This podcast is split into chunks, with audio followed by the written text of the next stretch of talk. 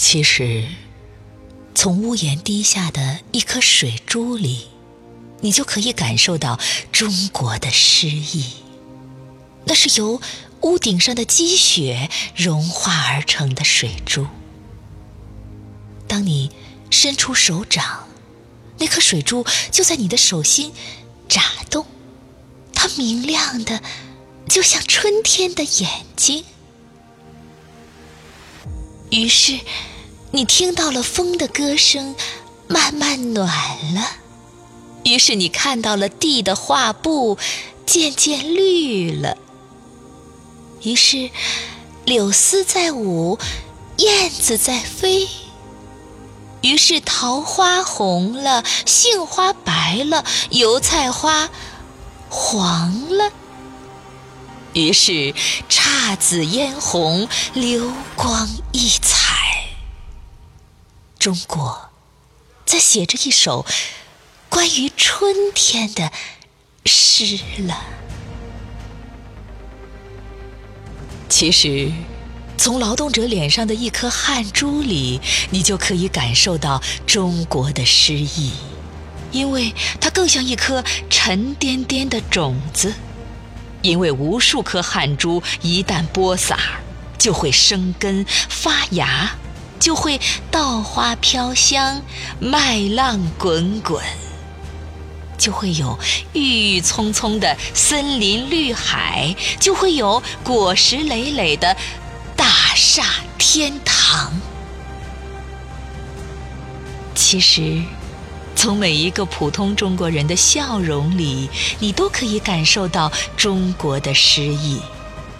它是温馨的，闪烁着梦想的美丽；它是自信的，绽放着人生的豪迈。每天，太阳照常升起。而与太阳一同燃烧的是笑容里的灿烂，是怒放中的青春，是工厂熊熊的炉火，是人们心头永远不会熄灭的对美好生活的憧憬。其实，中国的诗意无处不在，它折叠在“昔我往矣，杨柳依依”的风雅里。它呈现在挥毫泼墨、笔走龙蛇的宣纸上，它起伏在高山流水、响遏行云的旋律中，它奔腾在大风起兮、千古风流的故事里。其实，中国的诗意无时不在，它融化在。风清月朗、芙蓉出水的意境里，它渗透在万山红遍、层林尽染的秋色中；它浪漫在花好月圆、民安国泰的祥瑞里；它辉煌在江山锦绣、分外妖娆的壮美中。